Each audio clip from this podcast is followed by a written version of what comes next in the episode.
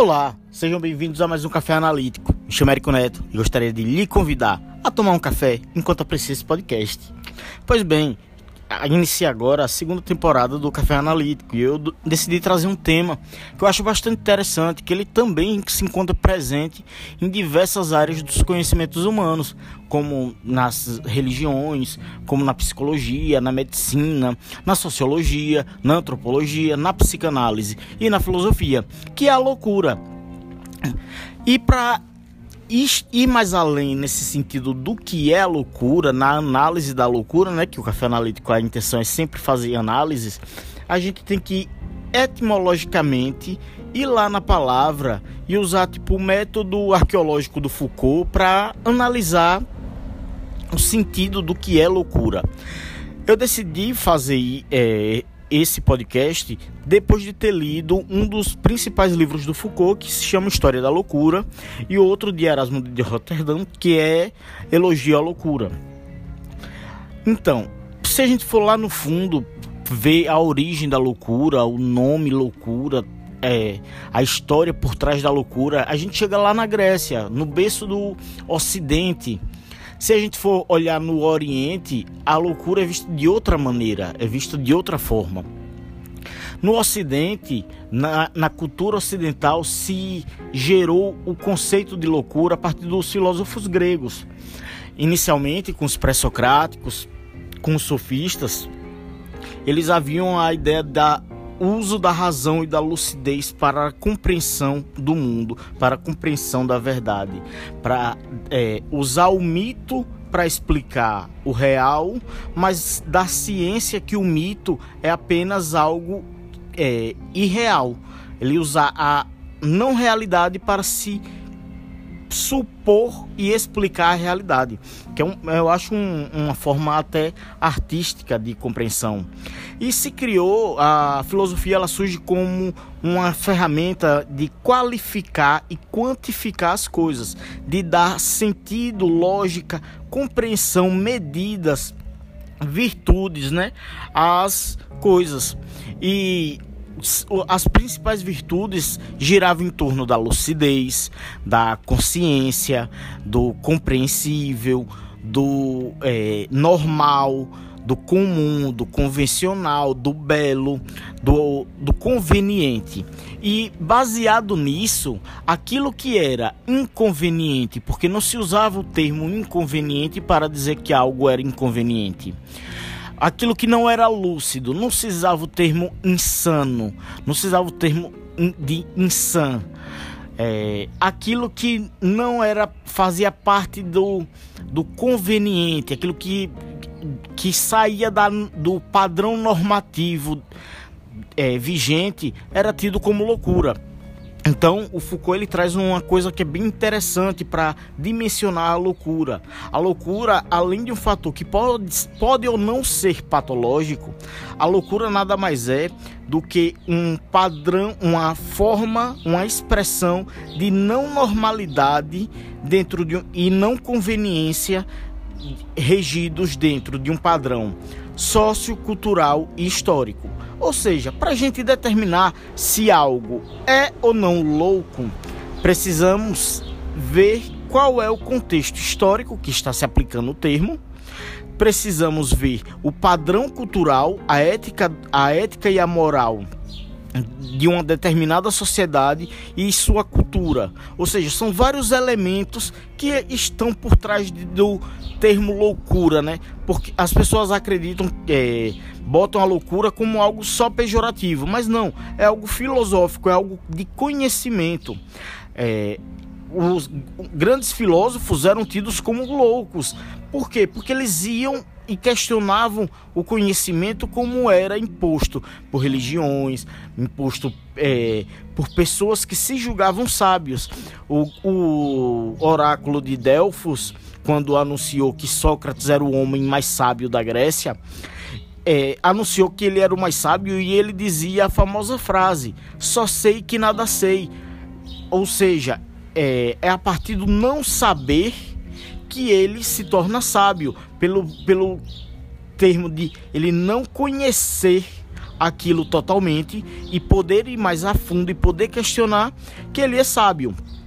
Voltando à questão loucura, o Sócrates era tido como louco por sair perguntando aquilo e perguntando por que ele era considerado sábio, se ele era ou não sábio. É, no, é, no banquete de Platão, vários questionamentos que ele traz referente a questionamentos sobre os deuses e sobre a, a sociedade ateniense, sobre a cidadania ateniense, trazia em questão isso que era algo anormal, era ele era inconveniente, ele era visto como louco para os outros. Aí hoje em dia se usa muito a loucura, o termo louco, para determinar pejorativamente aquilo que a gente não aceita, que a gente não concorda. E isso começou a ficar mais é, enaltecido na, a loucura como algo pejorativo lá no início dos, da fase, na transição do, é, dos tempos antigos lá por volta de 1300, lá na por volta de, é, de Santo Agostinho e o é, e o início da Idade Média, né? Que a Idade Média não vejo apenas co como aquele, o rótulo de Idade das Trevas, porque houve sim evoluções, houve sim pensadores, houve sim questionamentos, mas pelo senso religioso que o que vigia naquela época, que predominantemente era o feudalismo e os reinados, como era imposto algo conveniente à realeza, os atributos à realeza, e só poderia é, ser desvirtuoso, fugir desse padrão à elite, ou tudo aquilo que era visto como fora desse conveniente, fora desse padrão, era pejorativamente julgado como louco. E como louco deveria ser tratado, deveria ser abominado, deveria ser reprimido, deveria ser recalcado. E esse recalcamento, que foi bastante estudado com Freud, né, se deu a, a, a vários fatores socioculturais, como o Foucault havia dito, né? A, o, um, uma elite, ou seja, uma minoria determina um padrão, normaliza algo, vê se algo é bom, que é bom para ele, que é conveniente para eles, que eram os padres, os, os, bispos, o papa, os reis, os senhores feudais. O, aquilo que era conveniente para aquela classe era o certo e tudo aquilo que fosse errado era louco e teria que ser punido. O bobo da corte dos feudais, da época feudal, era nada mais, nada menos alguém que dizia o que era inconveniente, usando a tática do humor. A. Ele trazia as, as tragédias, as atrocidades, como forma de alegrar o povo. E ele era visto também como um louco, por isso o nome bobo da corte. E a loucura ganha, se começa a ser enaltecida lá na Renascença, com o, o iluminismo, a Renascença, quando se começa a, a ver a loucura não mais como uma desvirtude, não mais como uma desqualificação e começou a se ver como uma virtude. Então entra aí Erasmo de Rotterdam com o livro Elogio à Loucura, no qual ele traz que a loucura é uma fonte de saber, uma fonte de é, dizer, falar e se comportar pessoal e individual, que cada um existe um louco dentro de si, uma fera que não que, a, que é anormal. A, o, o, período da Renascença, né, e do Iluminismo trouxe um questionamento bastante interessante que, é, que é até hoje ainda um pouco vigente, que é por meio da loucura que se enaltece as melhores artes. A arte é uma expressão do que seria a loucura. E tudo isso ganha uma forma, ganha-se mais espaço na, após as revoluções científicas. E lá na época vitoriana, com o Freud, né? O estudo de Freud, Charcot, é, Joseph Brauer, o, o, o Jung também a gente pode incluir nesse meio, é, Feniche, ou vários pesquisadores da época, eles começaram a ver o, a loucura patológica.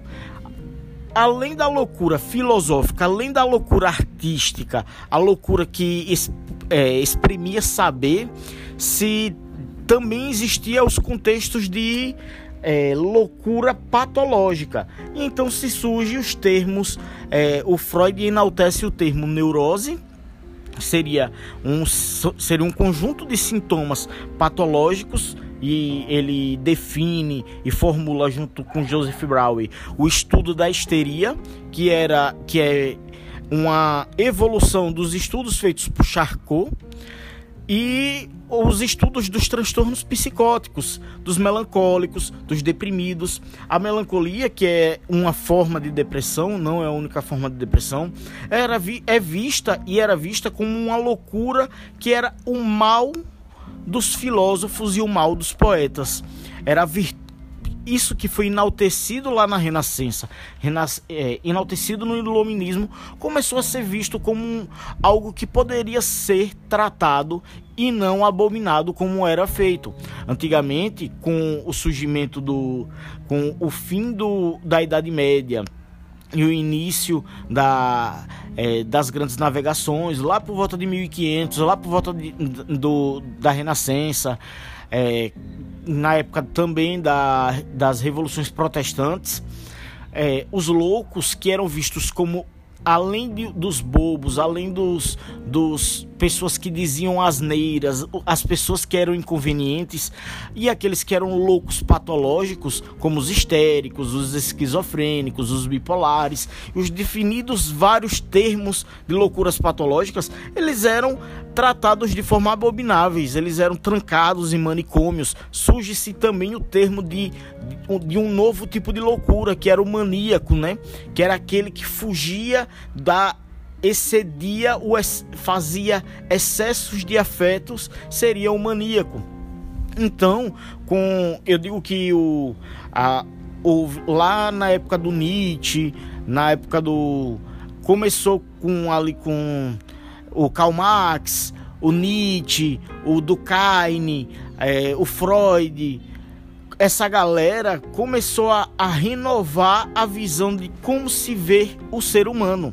Que a loucura, além de ser um, um algo que poderia ser uma, uma virtude e ao mesmo tempo uma desqualificação, poderia também ser uma doença, poderia também ser um mal-estar social, poderia a loucura poderia ser fruto de uma sociedade doente. Um, um, grande escritor, que é o Edgar Allan Poe, escritor americano, que escreveu O Corvo, ele tem uma frase que eu acho sublime, que é, a, a ciência ainda não pode explicar e comprovar o quão é valorosa e a mais sublime das inteligências que é a loucura. Olha que coisa complexa e fascinante. Então, é, vários autores começam a ver vários escritores, teóricos, intelectuais, por assim dizer, começam a ver a loucura a par daquele contexto é, das massas, o contexto social, o contexto coletivo, o contexto que era exposto e ainda é exposto socialmente para gente. É, lá com depois dessas revoluções científicas com a, a humanização dos primeiros manicômios, se começou a, a ver o, o, os doentes mentais que é, eu vou tratar sobre a loucura patológica em outro podcast, começou a se humanizar e parar de tratar ele como um, um alguém à margem da sociedade. Uma grande psiquiatra brasileira que foi Nise, Nise da Silveira, tem inclusive o livro Nise Coração da Loucura. Ela conseguiu fazer com que ela foi discípula de uma das discípulas de Carl Gustav Jung, que ele foi discípulo de Freud. Então existe até um, uma evolução nisso. Ela, ela via na loucura o, a expressão do louco como uma forma de arte, uma forma de ganhar espaço e contextualizar, dar uma, uma valorização àquilo que era rejeitada e é rejeitado ainda pelo, pelo povo, pelo mundo.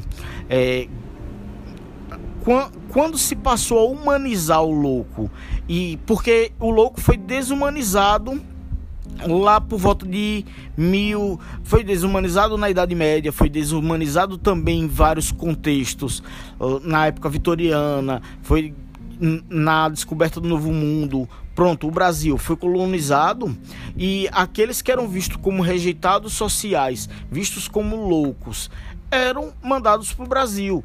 Um grande poeta, que é o Gregório de Matos, um grande anarquista, por assim dizer, ele era visto como louco pela sociedade portuguesa e aí teve que ser exilado no Brasil.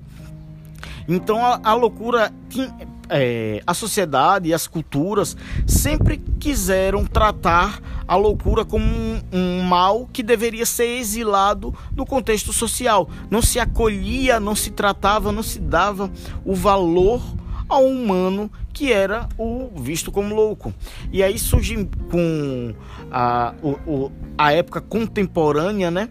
E com a, é, as reformas e as, e as revoluções da psiquiatria, da, é, da, dos alienistas, dos psicanalistas, o surgimento dos psicólogos, com essa, essa nova revolução que, inclusive, tem várias influências da filosofia se começou, além de se tratar e de se estudar, definir patologicamente o que era ou não louco, o que era ou não normal. Então, o contexto deixou de ser algo social e passou para ser algo clínico, algo médico. Clinicar nada mais é do que cuidar e se redimir e dar atenção e cuidado ao indivíduo. Então passou a se clinicar as pessoas. O, o Freud definiu os, os primeiros quadros clínicos psiquiátricos, que seriam as psiconeuroses e as perversões. Seriam os quadros psicóticos, que tem vários, que eu, em outro podcast eu vou abordar bem melhor sobre a loucura patológica. Definiu o quadro neurótico e definiu o quadro de perverso, é, os pervertidos e, per, perversos foram, foram dadas novas definições. O Foucault, lá por volta de 1970, ele inclusive teve no Brasil para se ver como era se tratado os, o, a loucura aqui. Então ele foi lá em Salvador, inclusive ele visitou o, o na época o manicômio de Salvador para dar, dar uma atenção a ele que era filho de psiquiatra, né? Filho de médicos. Ele começou a e, como filósofo estudioso, ele, ele começou a dar uma, uma nova percepção aquilo que se era rejeitado e ainda se é rejeitado por preconceito e uma intolerância humana, o que é vigente a ser loucura. Então, loucura não podemos ver apenas como algo pejorativo.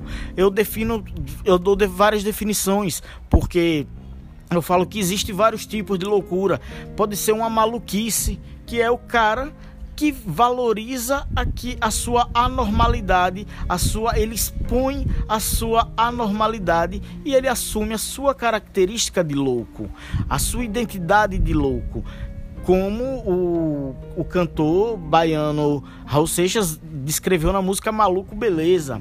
Existe aquele que é o doido, que ele está normal, ele está saudável, ele está em sã consciência e decide de algum meio entrar no estado de insanidade, no estado de loucura. Então seria esse o doido, né?